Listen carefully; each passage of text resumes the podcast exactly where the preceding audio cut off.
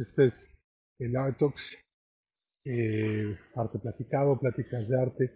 Soy Roberto Archundia Pineda y aquí, eh, como artista, como maestro en arte, como escritor, etcétera, trato de compartirles un poco de estas eh, conversaciones, a veces clases, a veces estudios, que he venido realizando alrededor del arte y en este caso sobre todo del arte moderno y que nos da la, la ventaja de ir platicando cosas que escapan a la información habitual que pueden hallar en cualquier, este, cualquier referencia de internet rápidamente y con la que se pueden acompañar para ir entendiendo lo que, los temas que les voy platicando, los artistas que les voy comentando. Recuerden que parte de la idea es que puedan ustedes verificar eh, algunas de las imágenes de las que hablo, eh, al final del día entender a la pintura por ver pintura o entender incluso a los, a los artistas por su cara, por sus gestos, por lo que hacen a la hora de trabajar una obra de arte. ¿no? En el caso de los, que, de los que hacemos arte como escultura, como pintura, con frecuencia nos es difícil hablar de nuestra obra y es interesante cuando otras personas, sobre todo quienes en un momento dado como yo tenemos el, la experiencia incluso práctica, pues podemos este, ir entendiendo cómo se desarrollan algunas de las grandes obras de la, parte de la construcción de la modernidad, el siglo XX, y sobre todo ahorita centrados en este polo cultural y artístico que resultaba el París de principios de siglo. Eh, vamos a aprovechar este, este tiempo para cerrar el tema del cubismo, si es que al caso está cerrado, en términos de que todavía para muchos artistas eh, de la contemporaneidad, el cubismo formó, parte de lo que los hizo como artistas o de lo que los hace. Ahora, por ejemplo, en el caso de,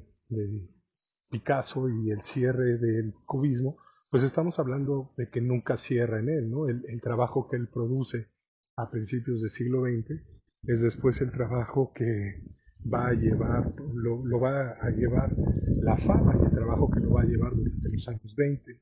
30, donde se va conformando este Picasso, eh, como decir,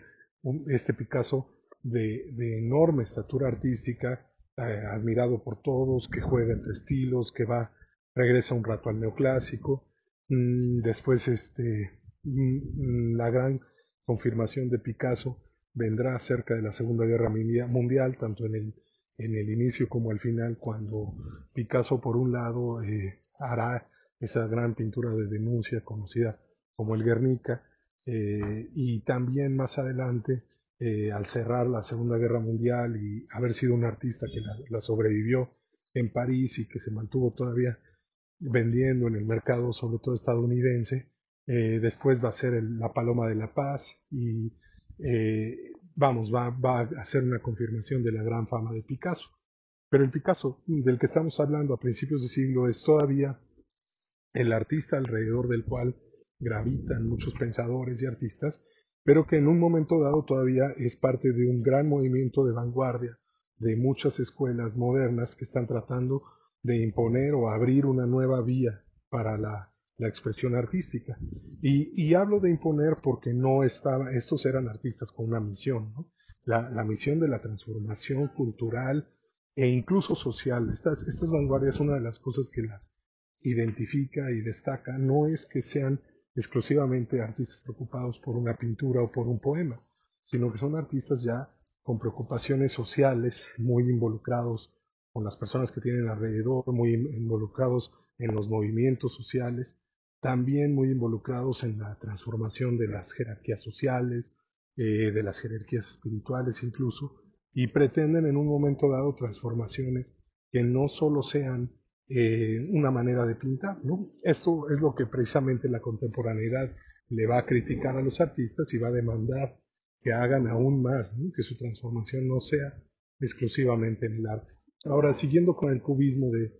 Picasso y Braque, eh, esta construcción de los años 1906-7 eh, en colaboración los lleva a que en 1908 eh, uno de los grandes amigos y descubrimientos para Picasso en su vida artística es eh, el poeta Max Jacob. Y Max Jacob más adelante le va a presentar a, por ejemplo, a Guillaume Apollinaire y a otro pintor, a otro poeta, eh, Salomón o Salomé, les confirmo el nombre, que forman parte de una de una banda, de una banda alrededor de Picasso, ¿no? Se llama, de hecho, la, designan como la banda Picasso, así designan a, los amigos, a las amistades de Picasso cuando toman un café o cuando llegan a un, a lugar o etcétera, ¿no? La banda Picasso, la banda de Picasso, como un, un tipo de pandilla, digamos, ¿no? En el sentido de que comparten ideas, eh, discuten sobre teoría eh, sobre lo que se enteran de la ciencia, sobre lo que se enteran del arte, sobre lo que ellos mismos están desarrollando. Y en realidad es este grupo el que se vuelve el gran responsable de girar en torno a Picasso y llevar más adelante las propuestas, porque están Braque y Picasso pintando, pero está Polinaire escribiendo y transformando la poesía, igual que el otro poeta, igual que Max Jacob, que también después va a ser eh, asociado con otro tipo de vanguardias, y una de las cosas que están haciendo también es estar en cercanía a los músicos, en cercanía a las figuras sociales. Eh, por ejemplo, aquel conocimiento de, que, de que Freud inicia el psicoanálisis o de que Einstein inicia la teoría de la relatividad en el orden paralelo en el que va trabajando Picasso para los años 1910-1912, cuando se hace el cubismo sintético, ya ellos están también afectados por ese lado, o sea, ya también la ciencia eh, en este caso la, la, relatividad, la idea del tiempo, la cuarta dimensión, ya ha tomado, empieza a tomar lugar en la pintura de Picasso, y por eso, tanto en Braco como en Picasso y su cubismo, podemos empezar a ver referencias a la fecha, referencias al lugar donde está hecho, porque esto cambia con cada espectador. No es lo mismo ver un cuadro que dice son las seis de la mañana y estoy tomando un café en París, y estar en París, que el verlo a la distancia en una fotografía en Estados Unidos, y recordar un poco eh, lo que significa París. Entonces ya las referencias temporales y de lugar se entiende que cambian cuando la mente empieza a aceptar eh, diferentes maneras de percibir. Y por tanto, la, la, manera en que se construye la obra ya empieza a contemplar nuevas, nuevas cosas sobre la psique humana. Y al hablar de la psique humana, Carl Jung subraya y dice, bueno, este es el verdadero mundo desconocido de los seres humanos, ¿no? ¿Quiénes somos? Eh, no lo hemos investigado, nos hemos entendido siempre como hijos de Dios y punto, ¿no? Eh, ¿Qué pasa cuando podemos empezar a tratar de entender la personalidad humana, lo que le hacen las experiencias, lo que le hacen las ideas? Y esto llevado por Freud específicamente en el mundo de la sexualidad, es entendido por, por Carl Jung en, en, términos de símbolos e incluso mm, va a tener una, manera, una publicación en donde va a asociar a los sueños con símbolos visuales y esto va a ser profundamente utilizado, por ejemplo, por el surrealismo para los años 20 después de la Segunda, Primera Guerra Mundial. Ahora, ¿cómo llegan a la Primera Guerra Mundial? Pues esta, banda Picasso llega como el gran escándalo artístico en París, el centro cultural del periodo, eh, y además ya llega acompañado de, de, las respuestas a su trabajo, porque no solo está todo este grupo de gente que empieza a trabajar el cubismo, entre ellos, eh, nada casualmente, existe, por ejemplo, Diego Rivera y el, zapatista cubista, un, personaje, una pintura cubista de Diego Rivera con su propia leyenda, ¿no? que es la primera pintura de vanguardia en América, y que, eh, o bueno, reconocida como tal por algunas publicaciones, y una de las cosas que ahí sucede es que eh, podemos ver a los grandes artistas del siglo XX explorando el cubismo. También está El desnudo bajando la escalera de, Marcel Duchamp, su reflexión en torno al cubismo y al futurismo. También eh, con ello entonces podemos ver que algunos de los grandes artistas, si no es que todos, están explorando eh, como escuela al cubismo. Lo están explorando como si fuera esa formación académica, sustituyendo. Está también esta, esta mm,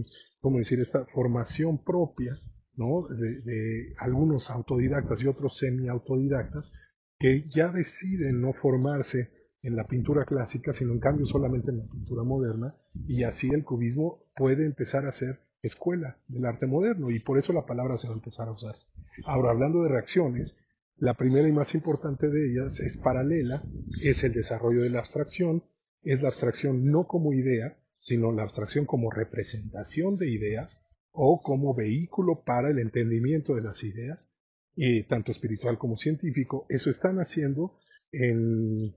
en eh, Vasily Kandinsky, en, en, activo en Viena, en Casimir Malevich, activo con los constructivistas en Rusia, o en Piet Mondrian un poco más adelante, activo con De Stiegel en,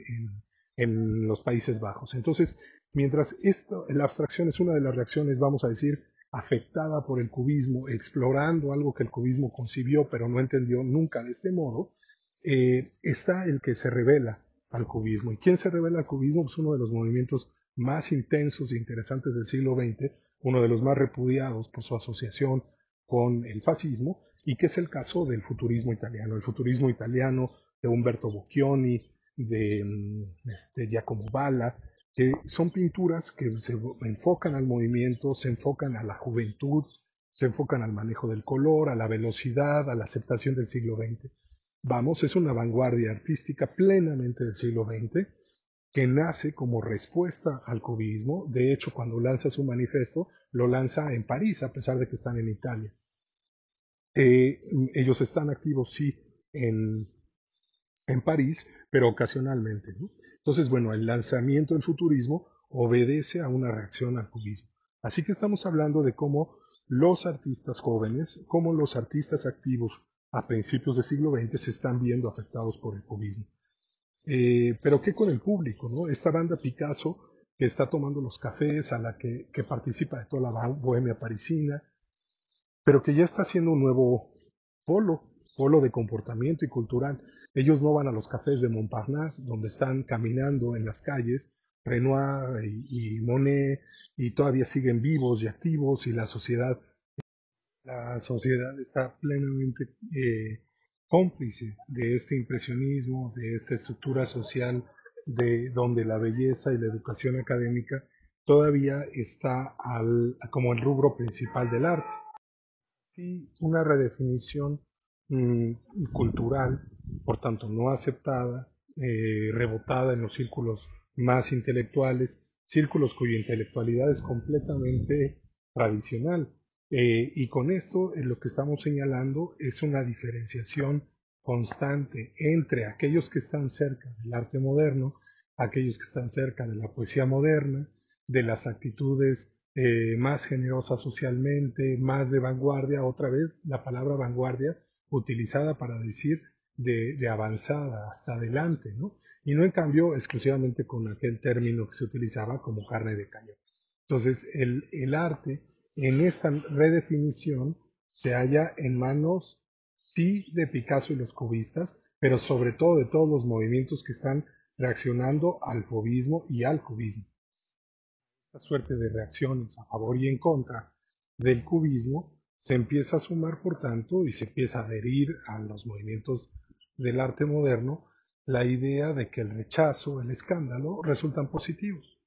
¿Por qué son positivos? Porque los artistas, los poetas, los músicos están contentos del rechazo social eh, o cultural a los artistas modernos, porque quiere decir que están haciendo algo, porque adquieren notoriedad, porque se escribe de ellos en los periódicos o se les busca para presentarlos en las, en las exposiciones. Eh, incluso quien está haciendo colecciones mm, en ese momento marginales, o sea, Gertrude Stein, por ejemplo, que es la, la coleccionista de Picasso, o Cam Weiler, que es el, galerista que los mueve, estos cuadros, o por ejemplo también eh, las colecciones de Guggenheim. La colección de Guggenheim es una colección muy importante del impresionismo, o impresionismo incluso, pero eh, no solo Guggenheim, el, el empresario y el que comienza la colección, muere en el Titanic, sino que incluso su sobrina, que va a comenzar la célebre colección Guggenheim de arte moderno,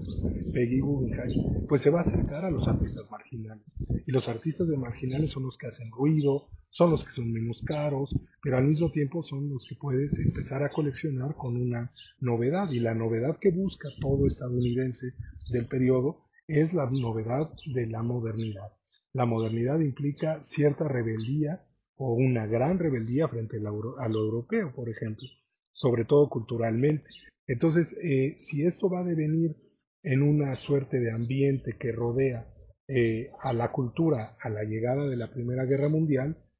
Pues imaginemos lo que pasa cuando la Primera Guerra Mundial exacerba los nacionalismos. Se congela, pierde eh, espacios, en las culturas oficiales establecen, la narrativa principal de, de aquel estrato social, de aquel, aquellas naciones que se van a la guerra, se queda confirmada como en la que hay que creer y durante los siguientes cuatro o cinco años el, el arte queda en un estado congelado eh, va a cambiar radicalmente la vanguardia y particularmente la cubista. ¿no? Eh, Picasso va a romper con Braque eh, en medio de una guerra donde todos los franceses y nacionalizados o habitantes de Francia se abocan completamente al, al, a la parcialidad, o sea, del lado de Francia y luego del lado de Francia e Inglaterra y los aliados. En el caso de un inmigrante como Picasso que no tiene la nacionalidad, que se mantiene neutral Mm, y no participa así de la guerra, pues estaba en la edad de irse al combate, eh,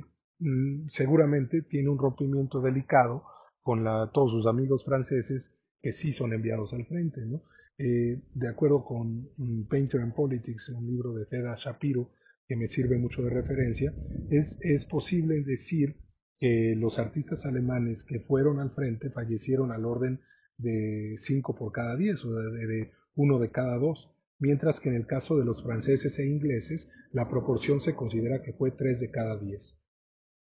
Factores estos que no cambian la brutalidad de la Primera Guerra Mundial sobre un lado y otro. Eh, el rompimiento absoluto entre artistas, la muerte de estas vanguardias heroicas, eh, el futurismo continuará porque el futurismo se va a unir o, va a ser más bien absorbido ventajosamente por el fascismo eh, de, Mussolini que va a tomar a los futuristas como base teórica de, su violencia eh, justificada, porque para el futurismo había una justificación en la velocidad y la violencia. Eh, en cambio, la abstracción va a entrar en una redefinición, el cubismo va a desaparecer y se va a quedar en manos de los artistas como individuos. Eh, el expresionismo sí, sigue un camino interesante porque siempre en paralelo, y esta vez sí el expresionismo en absoluto desconocimiento del cubismo, va a tener una vida propia muy interesante, ¿no? Porque el expresionismo, en función de la llegada cada vez más, eh, más intensa, cada vez más posible del, del conflicto, empieza a haber poco contacto entre los artistas que están en Viena, que están en, en Moscú o que están, por ejemplo, en Berlín, con los artistas que están en cambio en París. Hay un rompimiento cultural eh, el polo Berlín-Viena se va a mantener y, de hecho va a dar lugar a otro tipo de,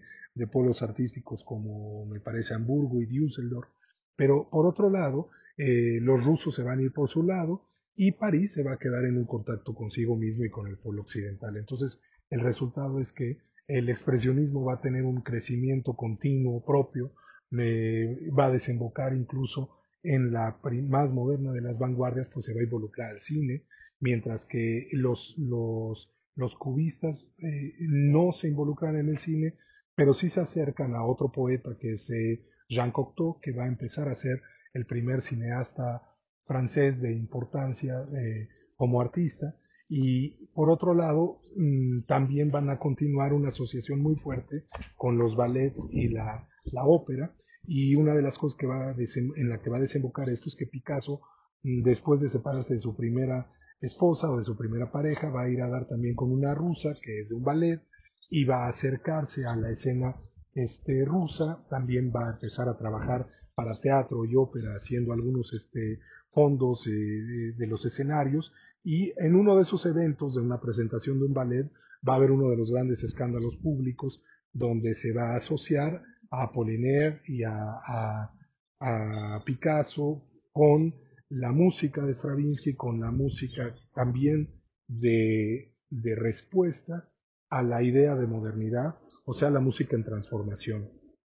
Una música que, que va a buscar la disonancia, que va a buscar el ruido, que va a romper con el ritmo, que va a buscar un motivo conceptual por encima de contar una historia, que va a romper probablemente con la ópera, una, una música que en Viena había sido ya explorada por Strauss y, eh, haciendo Salomé, pero que Strauss se había echado para atrás y había continuado con un camino más o menos clásico, mientras que los eh, Claude Debussy o Satie eh, en, en, Francia van a empezar a explorar la música con motivos emocionales, con motivos conceptuales, y de esto platicaremos mucho cuando ahora platiquemos de la abstracción, que también encuentra eh, su definición en estos años y que va a encontrar también un enfrentamiento eh, con, lo clásico en, en la Primera Guerra Mundial. Pero cerrando el cubismo, podemos decir que su historia se cierra con la Primera Guerra Mundial Mientras que un Picasso dice, nunca cierra, se queda para siempre en mi pintura, y un Braque siempre sigue pintando cubismo. Se vuelve más bien la madre de todas las vanguardias. Contra la cual o a favor de la cual se van a estar definiendo todas las nuevas vanguardias, todas las del siglo XX. Van a buscar revistas y publicaciones porque Apollinaire publicaba. Van a buscar escándalo porque el cubismo lo había hecho. Van a buscar teoría, relación interdisciplinaria, conocer de ciencia o de filosofía eh, o de mística incluso porque lo hacían ellos, eh, romper con, con, la manera en que pintas, personalizarla, eh, utilizar la historia personal. Entonces el, el arte moderno va a quedar, va a tener ya el faro. El faro es Picasso, el faro es el cubismo, y a partir de ahora estamos a favor o en contra. Picasso y el cubismo, a favor y en, o en contra de sus ideas, a favor o en contra del desarrollo de la idea o del desarrollo de la abstracción o del desarrollo de la técnica o de la personalización. Entonces, la definición misma de arte moderno comienza aquí, eh, se confirma aquí, independientemente de que en un momento dado podíamos decir que la primera vanguardia había sido Matisse, eh, con el fobismo de Braque y de, de o que la, la primera tendencia emocional en el arte había comenzado con el expresionismo o que la primera rebeldía técnica moderna había comenzado con Gauguin y Van Gogh. Estamos hablando pues de que la absoluta definición de vanguardia se da con la reacción contra el cubismo, o sea, con el futurismo, y se da con el cubismo, o sea, con Braque, Picasso, Juan Gris, eh, Guillaume Apollinaire y otros eh, como Max Jacob. Entonces estaremos pues continuando con esto. Recuerden seguir el podcast, se pueden suscribir ahí en, en Spotify, en Apple, en Google. También pueden eh, seguirme en el Instagram, ArtRapRoberto. Y recuerden, seguiremos hablando de la construcción de la modernidad en el arte.